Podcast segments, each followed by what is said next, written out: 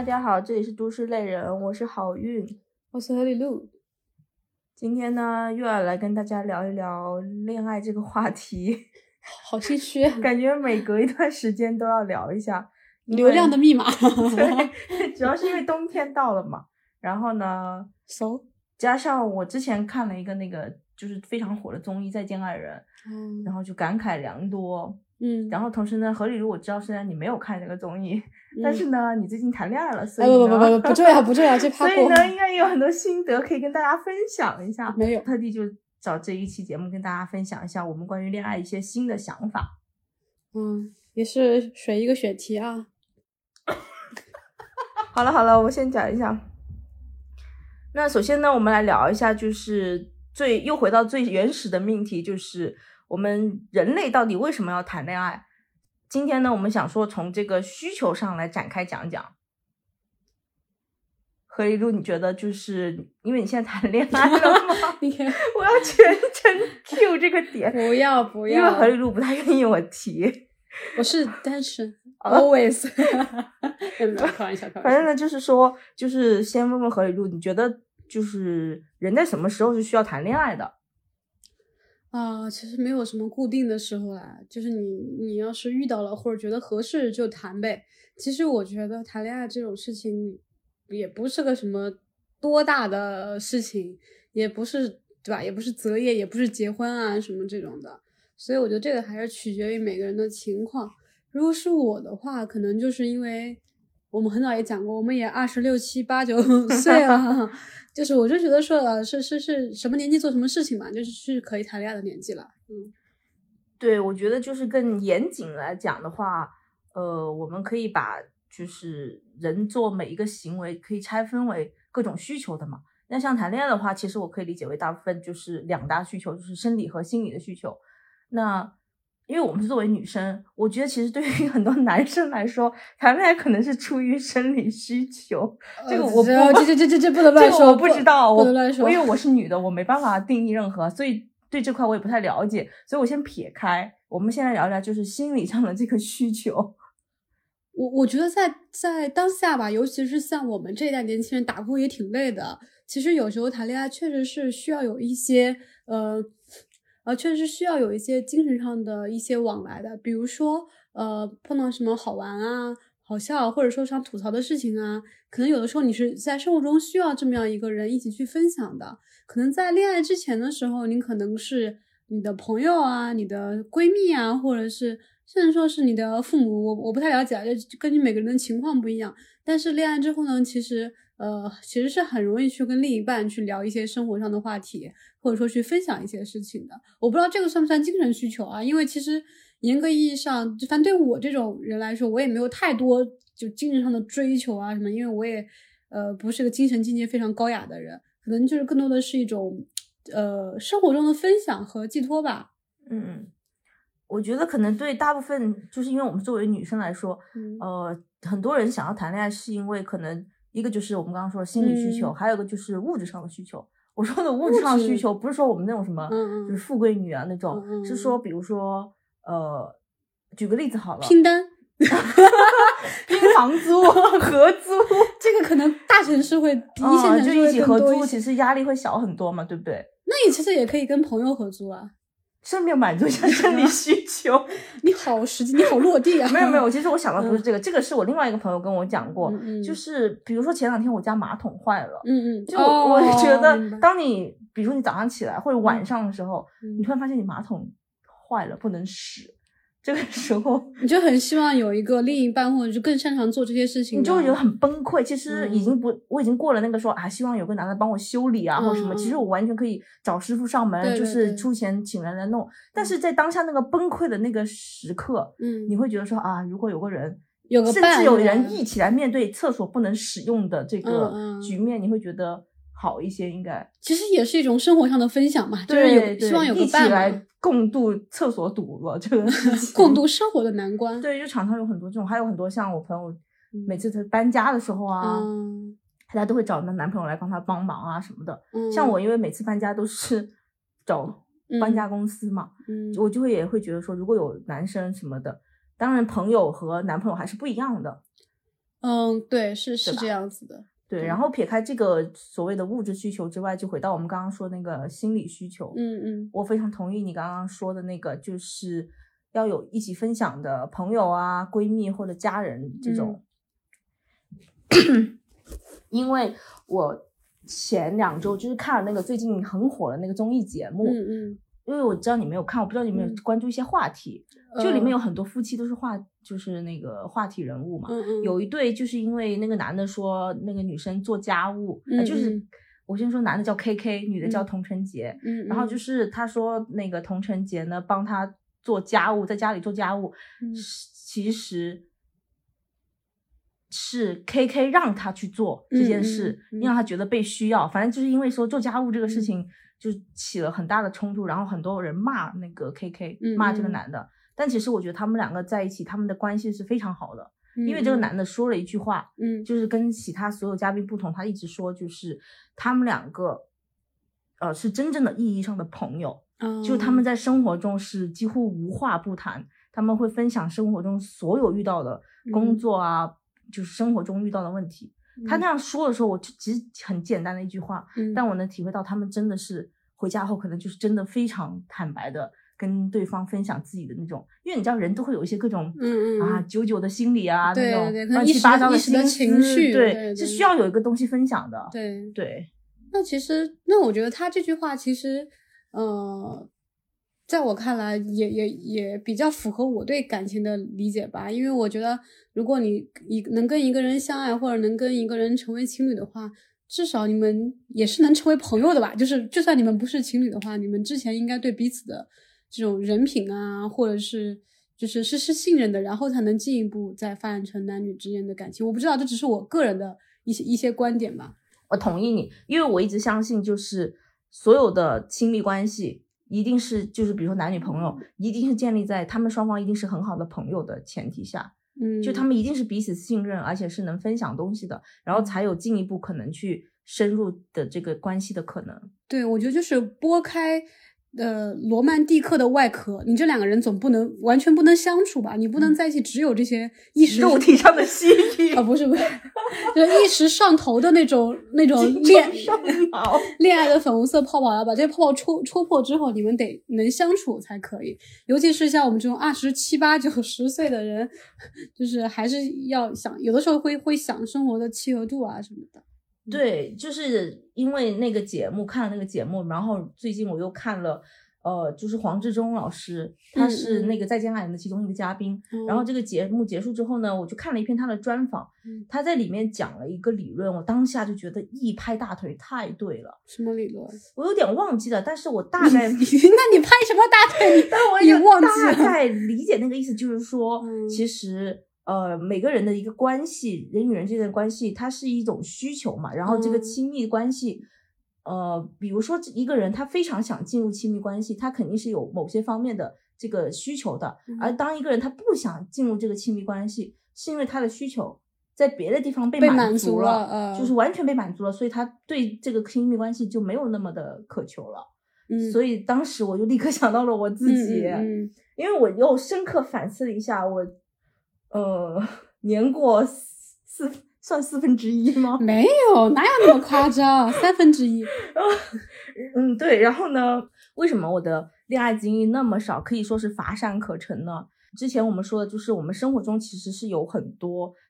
就是除了像，比如你看了好看的电影啊，去了好玩的地方，嗯你可以跟朋友分享嘛。嗯，那这个我们都有很多好朋友。嗯那像工作中，其实我们常常还有很多是需要跟别人吐槽的事情。对然后呢，还有很多就是一些傻逼气的时刻。，对，就叫那个叫什么？我学了一个新词，狗屁倒灶，什么叫狗屁倒灶？是个方言吗？好像是，但是最近 小范教我的，反正就是一个乱七八糟的事情，你是需要嗯跟人去分享的，就是生活里的一地鸡毛鸡零狗碎对对。对对对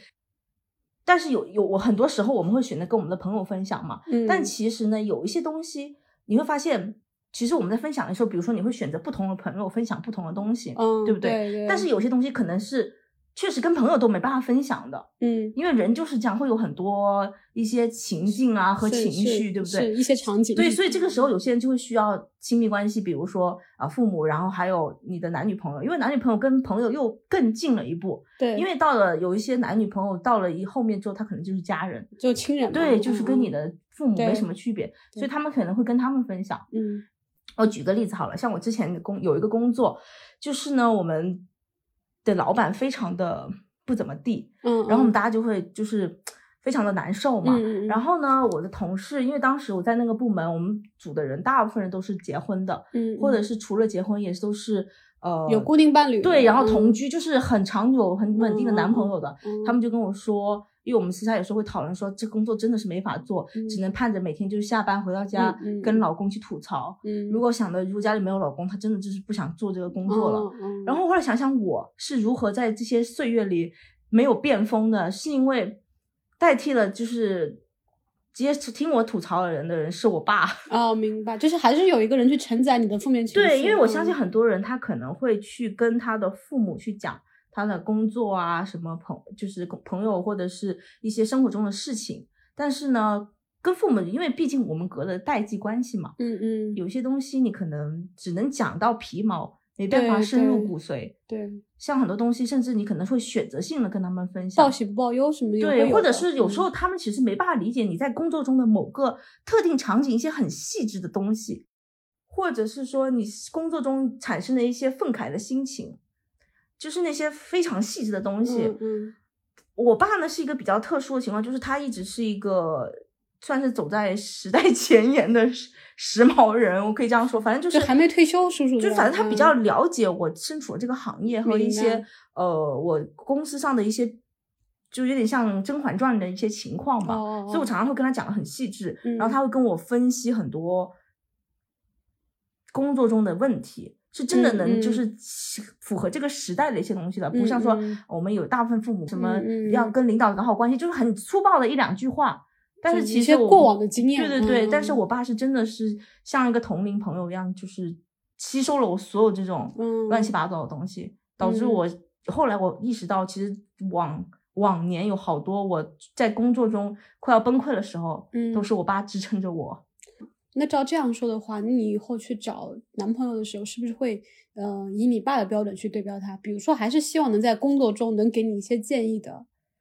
首先，我要那个澄清一下，就是因为我妈可能也会听我们的节目，我担心我哦妈听了之后她会气炸。就是我这么多年一直不怎么谈恋爱，是因为我爸，然后又觉得有点怪怪。其实我只是想说，就是呃，他刚好就是代替了我，就是帮我消除很多负面情绪的那个人而已。嗯嗯，嗯，对对对，然后你说到了这个呢，我觉得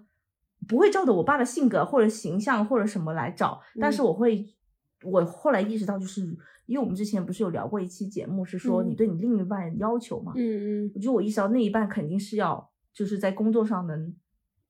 支持我，或者是说给你一些建议。嗯对，然后或者是我们共同成长讨论的人，呃，其实还还是还是会有一点往这个方向，这个很正常，这个其实挺正常的，因为你知道，有的人找对象，他其实是不太需要在工作中怎么怎么样的，我只要你给我带来快乐啊，或者是对，是不又回到我们每个人的需求是不同的，对的对的，所以，因为我们刚刚也有讨论到，就是说为什么，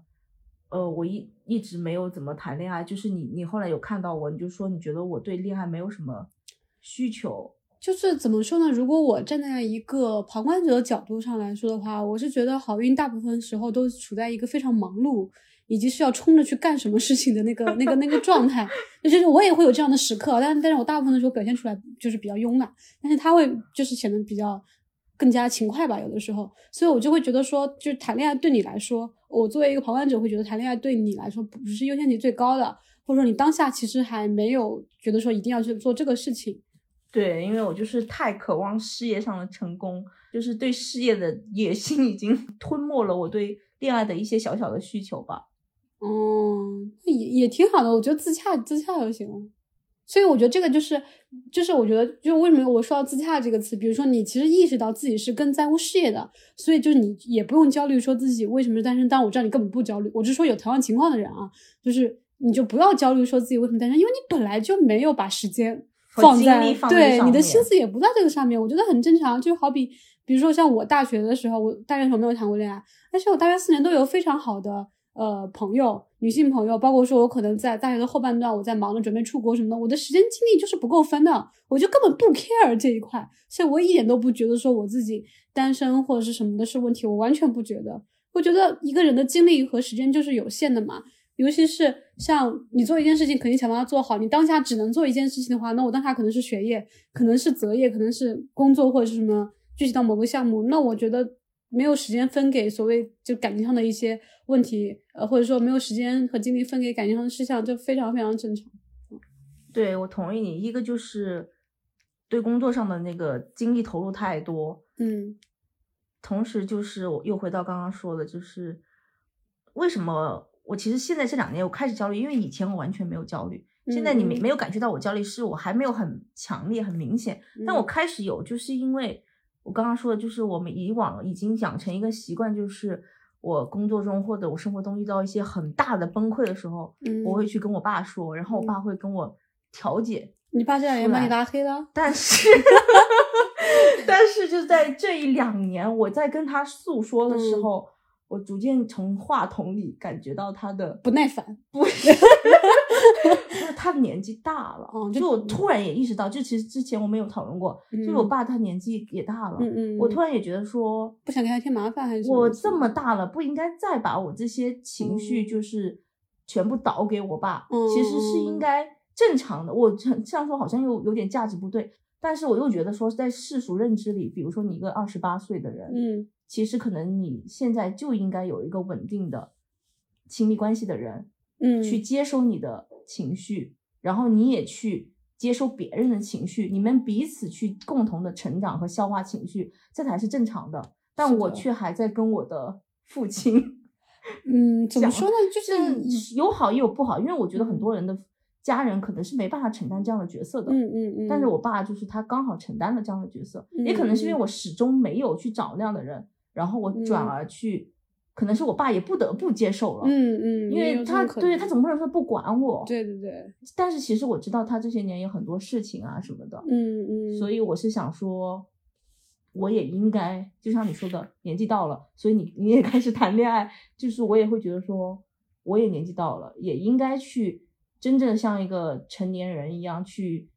呃，消化别人的情绪，同时让别人学着承受我的情绪。是的，我觉得，呃，就谈恋爱，我觉得必然是有得也有失嘛。就比如说你一个人肯定会自在很多，那两个人呢，你肯定是要做出一些妥协，然后包括说性格的磨合，这个过程其实不简单的，就是对吧？你要收起你的一部分的。锋芒，然后你要去学会去理解别人，有些你的需求你也要去把它让步，呃，或者说你们两个人是否有个共同目标？当然，当然这个是更往后的了啊。但是我我是觉得说，呃，像我们还是需要去进入到这样一个过程的吧，因为，嗯，其实我们这代大部分是独生子女嘛，就是有的时候是其实不够了解别人，但是，呃，你在你和别人的一些情感的建立中，你不仅是去了解别人，也是去了解你自己的需求。就像我觉得。嗯，我跟我朋友，我有一个朋友，就是他，呃，其实我们现在有的时候也会聊到一些就是婚恋上的话题，因为他是呃毕业之后就直接回家乡去就业了嘛，嗯，那那其实，在二三线城市可能会更觉得我们到了一个适婚年龄嘛，嗯，就是他的父母会比较操心他这方面的事情，就会发现人有的时候真的是会变，比如说他原来可能觉得自己喜欢的是这种人。但是他随着就是时间的推移也好，或者说自己的慢慢成长之后，他发现他自己其实原来不喜欢这样的人，他更希望的是呃那样类型的男生，可能说是以前我们读书时代他都不会去想那样的类型的呃异性，嗯，对，所以这个过程也是，所所呃所以这种这种发现也是过程中慢慢去变化了，以及自己越来越成长，观念会发生变化，嗯，然后也也是在他。接触异性，或者说是通过相亲，或者通过家人介绍这种方式，慢慢意识到，哦，原来自己更适合这样的男孩子。就这个过程，我觉得是需要你去打开心扉，是需要你去呃认可自己可以去恋爱了，或者该去恋爱这件事情之后，再通过不同的一些活动也好，或认识不同的人，去慢慢意识到的。呃，所以我觉得这个过程也是一种收获吧。啊，嗯，我我同意你。因为就像你说的，你的朋友他喜欢的类型在变，其实就是他的需求也慢慢在变。因为人随着年纪还有随着社会经验的变化，他会发现他的需求也在流动的。因为小时候大家看偶像剧，肯定是会对呃外形要求所谓爱啊情什么是会有一些不那么落地的想法的，包括说。呃，就这么举个例子吧，就我跟我那个朋友以前读书时代的时候，可能都有一点，就会觉得说，我们不用去做什么啊，就是喜欢我们的人就应该主动来找我们呀，就是甚至会有这么一些比较、比较幼稚的想法。偶像剧的想法，对对对，会觉得说我为什么要主动，或者是是，但是你像我们现在到现在这个阶段，也工作几年之后，也也上了一定的年纪，也没有说上什么年纪，就稍微的稍微的 aging 一点之后，会觉得说没有什么是就应该发生的，没有什么东西就是或者没有什么人就是应该来到你身边的。如果你想要就是跟别人建立联系，你自己当然也要主动啊，或者说你也要表达你的想法，而不是你就在那站着就好了。那那那你就在那站着就好了。那那可能最后的结果不是你想那样，那也很正常，因为你什么努力都没有做。你这个说法就是跟我爸跟我说的一模一样。因为我之前不说我爸是一个，其实他真的是一个蛮摩登的人嘛。嗯，然后包括他跟我对话的时候，他有些时候是会站在一个异性的世界，因为他就是一个直男嘛，嗯虽然他嗯年纪大了，但他就是虽然说有些时候是有些爹味了，嗯，但是摒除掉因为他是你爹啊。对，就爹味十足。但是摒除掉那些爹味，我相信他是跟我说的有一些话，也是因为我是他女儿，他才会这样跟我说。实话实说，就是嗯说啊，你不要总等的男的来找你，现在这个时代已经不一样了，嗯你要主动出击。他说你根本嗯就不知道现在那些女的有多猛。他哦因为他可能他身边，他他做广嗯告什么，就是身边也很多那种呃潮男潮女吧。他就是说，就是现在就是优秀的男的比优秀的女的比例是严重的失衡的，就是金字塔上的男女性优质的女性是非常多的，是的，但是男的呢，嗯就是没有那么多。然后那些女的呢，就是眼光又很高，所以他就会一直找不到对象。然后他每次这样说，我就会炸。我说我要求根本没有很高，嗯巴拉巴反正我们就飞走嘛。嗯嗯，但是呢，我觉得反正撇开我爸说那些爹味十足的话，嗯，我觉得嗯结合你刚刚说的，就是还是如果你想要谈恋爱的话，我觉得还是要主动出击，然后同时就是改掉一些自身的一些问题吧。倒也不是说一定是出击啊什么那种，就是呃，不能完全等着别人，或者说等着什么东西都准备好了送到你跟前，这没有没有这样子的，我觉得。然后还有一些就是我们明知道这样不利于组建亲密关系的习惯，但是我觉得这个东西啊是 case by case 的，嗯，比如说呃，有的人喜欢石宝莲，石宝莲是什么？石宝石宝莲不是个人啊，石宝莲就是时刻保持联系的缩写，类似于 YYDS，不是不是两码哎，事这。种我觉得你说到这个石宝莲，嗯，我觉得我们两个好像都不是石宝莲的，我经常消失的。对我们都不是石宝莲的推推崇者。我你说到你消失，我要说一件事，就是在大概就几天前吧，我给何丽露发了一个我们这个就是选题的提纲，我说你看一下，等你回来，因为他回家了嘛，等你回来之后呢，我们两个就再讨论一下。然后就发出去了，他 尤里路再也没有回我。然后大概过了两天两夜之后，才两天啊！这个我就收到了何雨露的回复，他说好的。我跟你讲，当时我收到这个，我想说是难道我手机就是出现了延迟？嗯，因为我想说你没有回我，嗯嗯大概过了第二天之后你没回，嗯我想说就是一就是你可能看了觉得没必要回，因为我们也很熟了嘛。嗯现在就是你还全反正没什么事就知道了，嗯意思就忘记了这件事，嗯，我就不回也就不回了。但是嗯没想到的是，你两天后回了我一个好的。而且你没发现我这两天集中回复吗？对，因为我们还有一个群，然后你在那个群里也是 两天后回复了，所以我当时想说，嗯，难道你那两天是消失去做手术了吗？因为你之前说过你要回家做什么眼睛的手术嘛。我想说，难道你是不能看手机？那两天真的人间蒸发啊！我们两天就在家睡觉啊，做饭。很多人就想说不回就不回，但是你又很有交代，大概过了两天又都回了。因为我这个人是事事有回应的，可是你是怎么记得还回复？你是标为未读吗？不是我我记得这个事情，但是我我会在有个集中时间点会打开我的手机，一个个的 check 你的 list 对是对，哪些就是没有点已读的，就是老打工人，你知道吗？过分了啊！没有没有，就是我们刚刚说什么来着？哦，石宝莲。对，就是就是从这个看出，你就绝对不是石宝莲的推崇者啊我。觉得每个人的需求不一样，比如说有举举个例子，比如说在一对亲密关系中，这个这个男方是喜欢施宝莲的，女嗯方是非常不喜欢的，哎，早晚要掰，我跟你说。但是如果说这两个人都是非常接受这种方式的，可能这种方式让他们关系更好。就哎，我终于碰到一个对吧，跟我特别合拍的，什么时候都会告诉我啊他在哪里，给我发微信什么的，这那人家也很开心，对不对？所以我觉得这个其实取决于需求吧。就是还是看人。对对对，就就是就是，呃，性格的磨合吧。可能像我这样的人，我就不太能接受。我不希望对方随时随随时随地问我在干嘛，我也不会跟他交代我随时随地在干嘛。但是就是怎么说？但是我一定两三天一定会出现有一次，有交代，两三天我一定会出现一次。对，两三天，你这样还自豪了，两三天出现一次，两三天出现一次可以了。这大城市很大，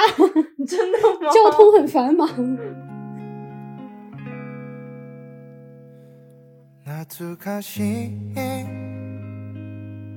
懐かしい痛みだわずっと前に忘れていた最后呢，我们来聊一下，就是我们为了恋爱都付出过什么努力。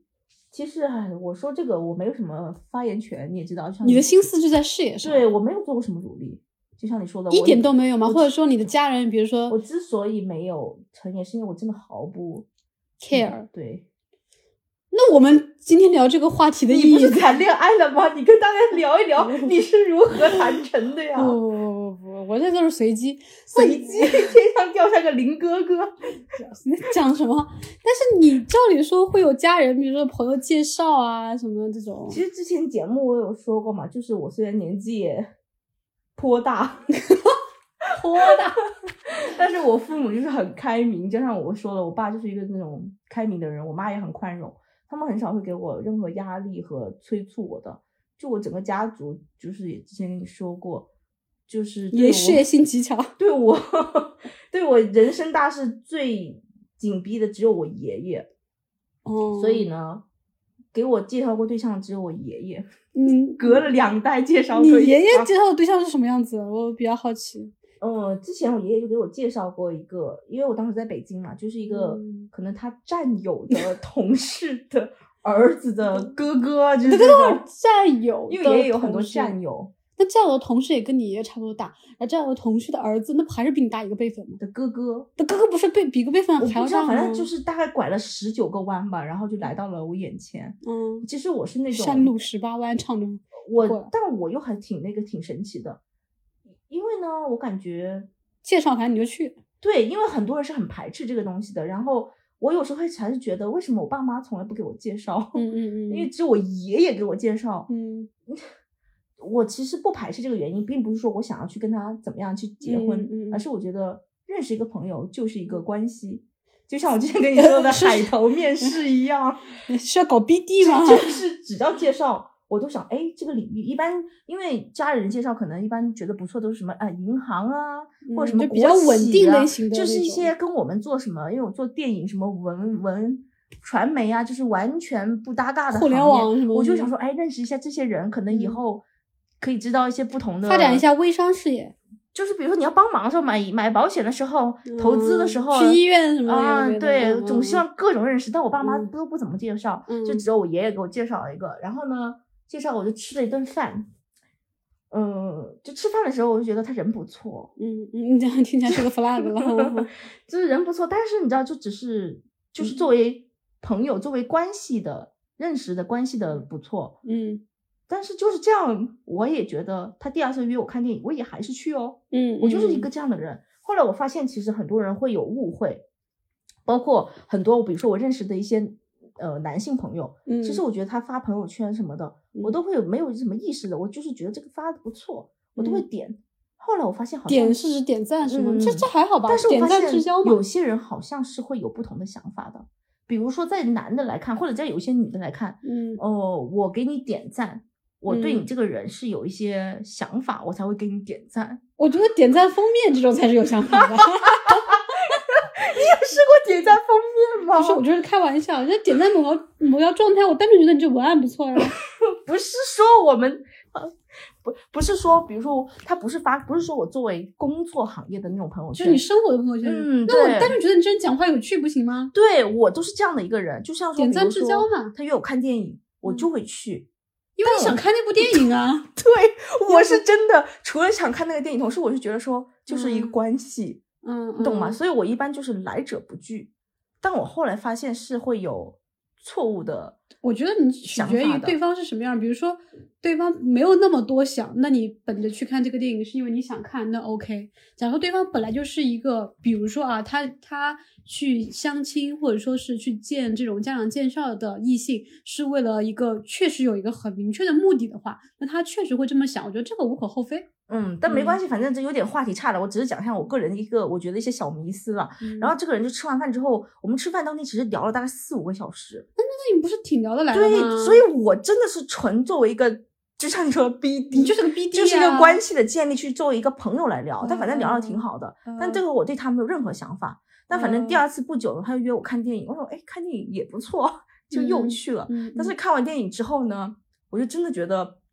朋友也，因为朋友也就是比比如说一个月见一次嗯嗯就好了。但是如果短暂而频繁的接触，而且又是因为相亲介绍的认识的，你再嗯跟他长久接触，对方可能会觉得你是有意思。对啊对啊，这是很正常而且对，所以我啊当时就意识到不行。同时，我也觉得看完电影，我真的觉得我跟他也不想 再相处下去。你觉得不合适是虽然他人很好，嗯嗯，所以当下呢，我就说，哎，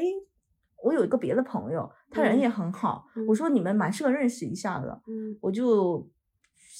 当时看完电影之后，他还想要约我去吃饭，我就说不了不了，我回家了。但我说下次可以叫上我那个朋友，介绍你们认识，在一起吃饭。嗯当下我其实就是说的是，我想把我那个朋友介绍给他，嗯，因为我有一个很好的朋友。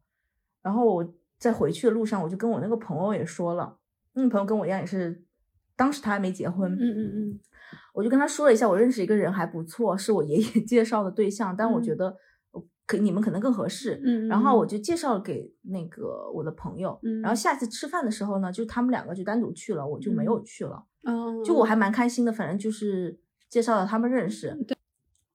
就这样进行了一段时间之后呢，他跟他也没有进一步要成为男女朋友，只是也是处于朋友吃饭的阶段。嗯嗯，但是那时候呢，我跟我朋友就要出去玩，然后我们一前一后要去那个台湾。嗯那当时呢，我们都是分别自由行去那边找朋友和同学。嗯然后那天我们还约到了同一天的飞机。嗯，然后去的时候呢，我那个介绍的男生呢就送了他飞机，嗯，然后我就是自己一个人去那的机场。人家在在 dating 呢，很正常。对，但当时就觉得啊，这就是我单身的原因既因。要又要，你懂吗？这就是我的，这就是我单身的原因。撮合撮合了别人嘛？对，但后来嗯他们没有成了。那是后来的事情。嗯嗯嗯但反正就是还蛮神奇的一些经历了。因为你总是抱着一个 BD 的想法。那郝雨露，你觉得一般现代社会有什么比较好的能快速认识男生的方法吗？嗯，其实我觉得取决于你的性格。如果你的性格还是一个比嗯，就是比较主动，或者说相对比较外向的话，其实自己在生活中什么同事啊、朋友啊，可以多多多感受一下啦。因为就是我是一个还是觉得说尽量是这个人本身你就是认识的，有一定了解的。但如果你的本身就是社交圈非常非常狭窄，那其实朋友介绍，或者是说你不排斥相亲这种形式的话，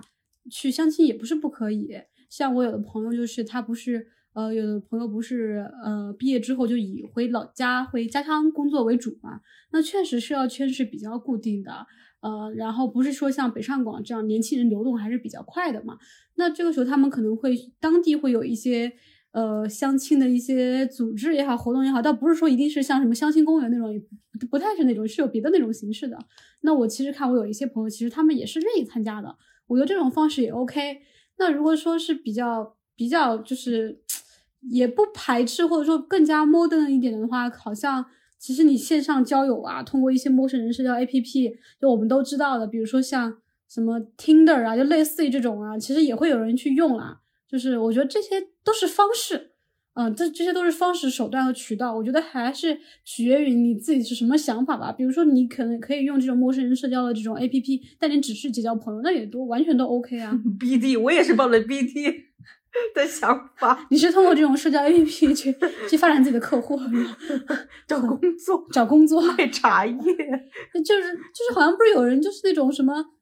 就我记得你之前跟我讲过，说你有朋友在知乎上什么就找到了自己的另因为，豆瓣和知乎很多有相亲帖啊，哦，包括你你像就听的，就是我觉得这也就是每个人的那个信仰不一样。因为我身边有很多有几个好朋友是真的就是在除了像 Tinder 啊，还有嗯什么豆瓣、知乎这种嗯认识的人，然后现在嗯都已经很稳定，可能一起买房啊、同居啊什么的，哦哦很多哦年了这种。就是嗯步入婚姻的那种，嗯，嗯但是因为我就是哎，我才发现你的手长得好可爱哦。我就是从心底呃，担不喜欢，不是不喜欢，我没办法相信这种，还是有忧虑呃担担忧，就不是从熟人世界接触到的呃人，不喜欢陌生人社交。我是很怕他是一个假的，或者是变态。哦，明白。所以我觉得，就像又回到我之前那个唯心理论，就是因为你不相信，所以你就遇不到。但是因为我遇到的朋友，就是他可能当然像你，比如说刷听的，他可能至少也要刷个十几二十个，但他最后总能遇到一两个不错的，然后可能尝试过之后，最后就成为一个很稳定的。这个东西就还是 case by case。比如说，有人刷刷这种陌生人社交软件，碰上一个靠谱对象，但不代表你就会碰上一个靠谱对象。这这是我觉得这是以量的基础。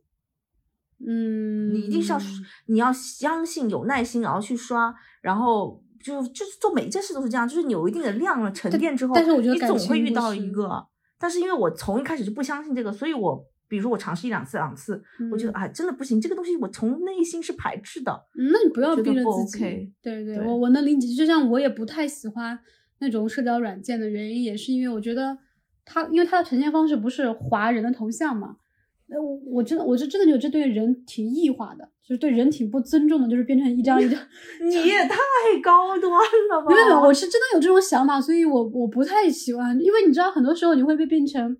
就会被变成一个人，他会被被一些条件给框死，比如说，呃，一个男的什么身高多少，我在哪里工作，我的爱好什么，这这这这个对我这种双鱼座来说，就是还是觉得把人框的有点哎，但你这个理论，我觉得我忘了，我又记得我曾经看过一一个哪里的采访，有一个理论是完全把你这个给彻底推翻的，嗯，而且我当时非常认同这个理论，嗯，我也忘记了那个理论是什 么。你你到底想说什么？但是我大概的一个想？嗯。法就是说，我不同意你这一点，就是我觉得，尤其嗯。是男女关系、亲密关系，嗯。最稳定的，应该说最坚固的那个第一基础，就一定要是一个很具象的一些标签是吗？就是外表的吸引，一定要是这个基础。就是假如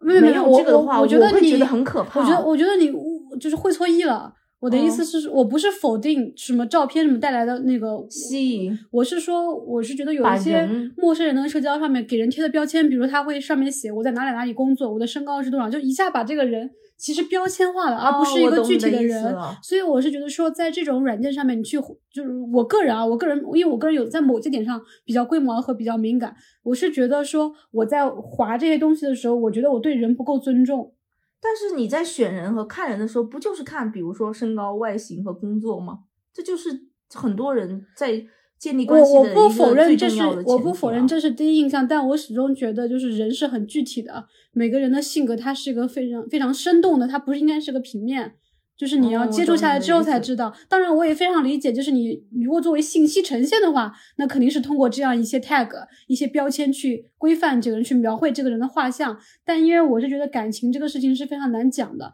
所以嗯我不完全屈服于这种对人呈现画像的方式，所以我有的时候不太去看这些软件，或者说看两眼我就会腻掉，因为我不喜欢这种就生理性的标签化的对我我生理性的不喜欢这种标签人的方式。对嗯，我可以理解你的想法，对，但是我也明白为什么这个社会会变成这样，就是因为这个嗯信息化时代，每个人都是标签呢，就是你也有一个标签，我有一个对对对，我我也能理解嘛，因为就是信息量太大，或者说人太多，我们需要一些标签，就是快速去找到筛自己选。的人，对，因为我们也说，你可能喜欢的是某一类人，或者你在某个需求上，呃，或者说你在某个年纪，比如说你在某个年纪，你就想要找一个，年龄段在什么什么什么什么年龄段的，然后收入在什么什么收入范围的，那你需要标签化，需要去筛选。我我也能理解，只是我个人确实是在这种信息化的筛选筛选机制下，有的时候会一瞬间的会反感，或者是就干脆我放弃掉这个东西，我还是想去接触具体的人。对嗯，我同意你说到这个，因为你说到这个具体的这个标准嘛，我要跟大嗯家分享一个我看过的一个视频。嗯，就这个视频呢，也是跟我之前看过的一本书和我的那个唯心理论是有很大的关联性的。就我我不是一直说，就是只要你想去的地方或者你想得到的东西，你就一定可以得到嘛？嗯然后呢，我就看了一个 UP 主吧，他有分享一个视频，就是说如何找到自己你理想中的另另一一半，就是嗯如何让你找到那个另一半是你完全符合你想要的标准的。嗯嗯呃，他就是说你要找一张纸，嗯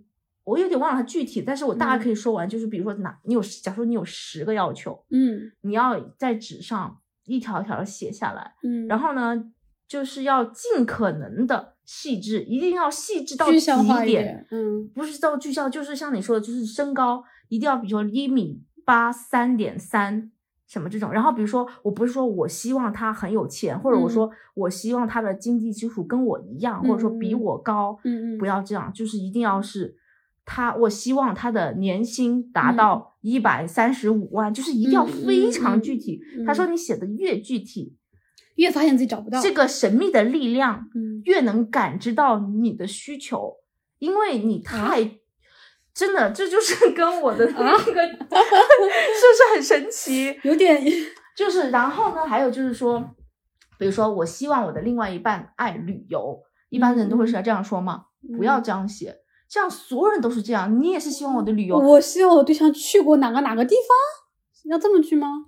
要比这个更具体。我希望我的伴侣是一年至少去不少于三个国家。那在疫情期间不可能啊。就是我是举个例子，就是说一定要到这样的颗粒度，那你在疫情颗粒度这个词都搬出来，你在疫情期间已经筛掉了绝大部分人。就是你一定要非常非常的细致。还有就是说，不要那种说我希望我的男朋友陪我，哦，然后最后把这个纸烧掉，放在那个水里喝下去。不是做法，也不是任何什么求神什么。他其实就跟我之前说那个，就是你一定要有你强大的信念感。嗯嗯，其实这个我为什么嗯认可他，就是很多人呢，他对他自己想要的东西也只是一个模糊的具象。嗯嗯，比如说，啊，我想要实现我的梦想越想，写越清晰是吧？你会越坚定，然后神秘的力量越能感知到你。你知道这个就是用偶像剧里一句台词，你知道有一个偶像叫《绿光森林》吗？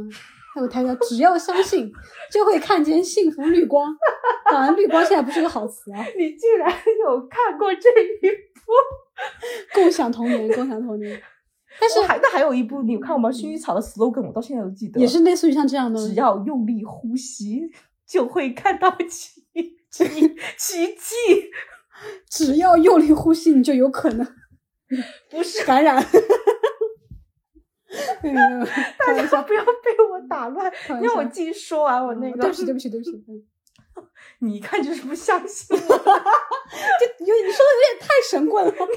你一看就是不相信我的理论。因为我是觉得需求，因为我这人比较善变，我需求会变，我刚刚没说完，不能每年写一条。就是说，呃，就是我想一个最粗暴的例子，就是说很多人会觉得说我要成功，最大的就是我要有钱。我要躺平，对你，我要有钱。每个人梦想都是我要有钱。你问所有人都有钱，你有钱的怎么实现有钱啊？所以你要拿一张纸。所以为什么说拿纸写？花钱。问了，对不起，对不起，对不起。为什么要拿纸写下来？不是说写在纸上就能成，而是说你在写的过程中，它逼迫你把你自己的脑思路、你的想法苹果备忘录不行吗？可以可以啊，嗯，但是写会更有，你敲字也可以了。嗯，我是感觉，写会比较有那种，可能也有仪式感。那你为什么不刻纹身呢？反正就是说你在写的时候逼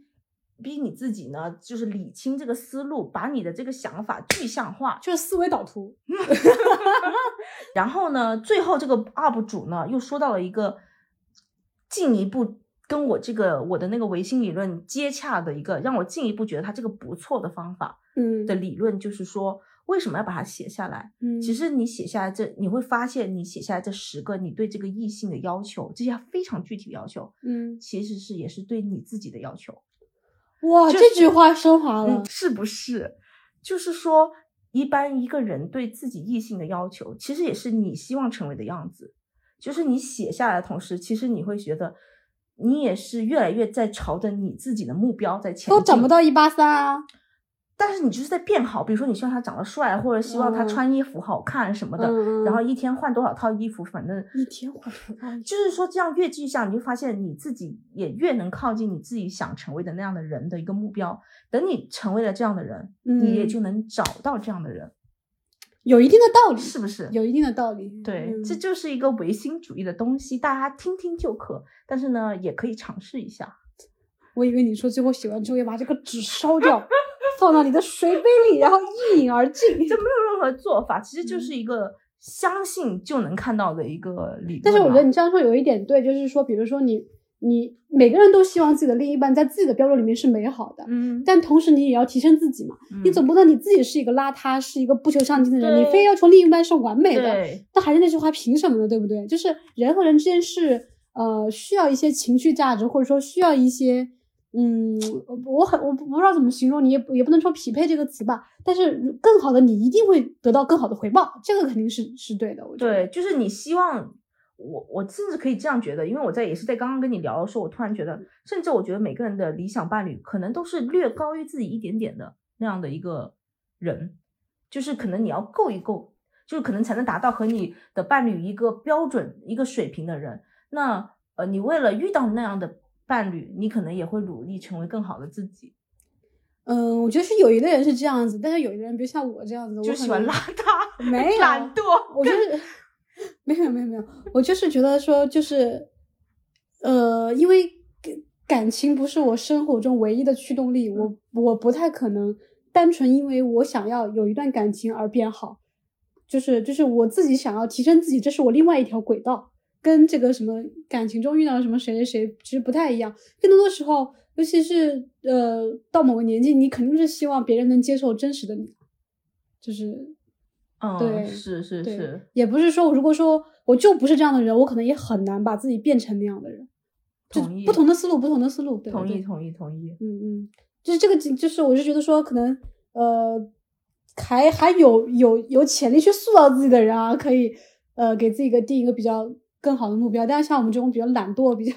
破罐破摔的人，其实比较难改变自己了。其实嗯，对不要这么悲观啦，我不要改变自己，我们还有无限的可能啊，啊！不了不了，我没有可能。就也是人要改变自己是非常难的。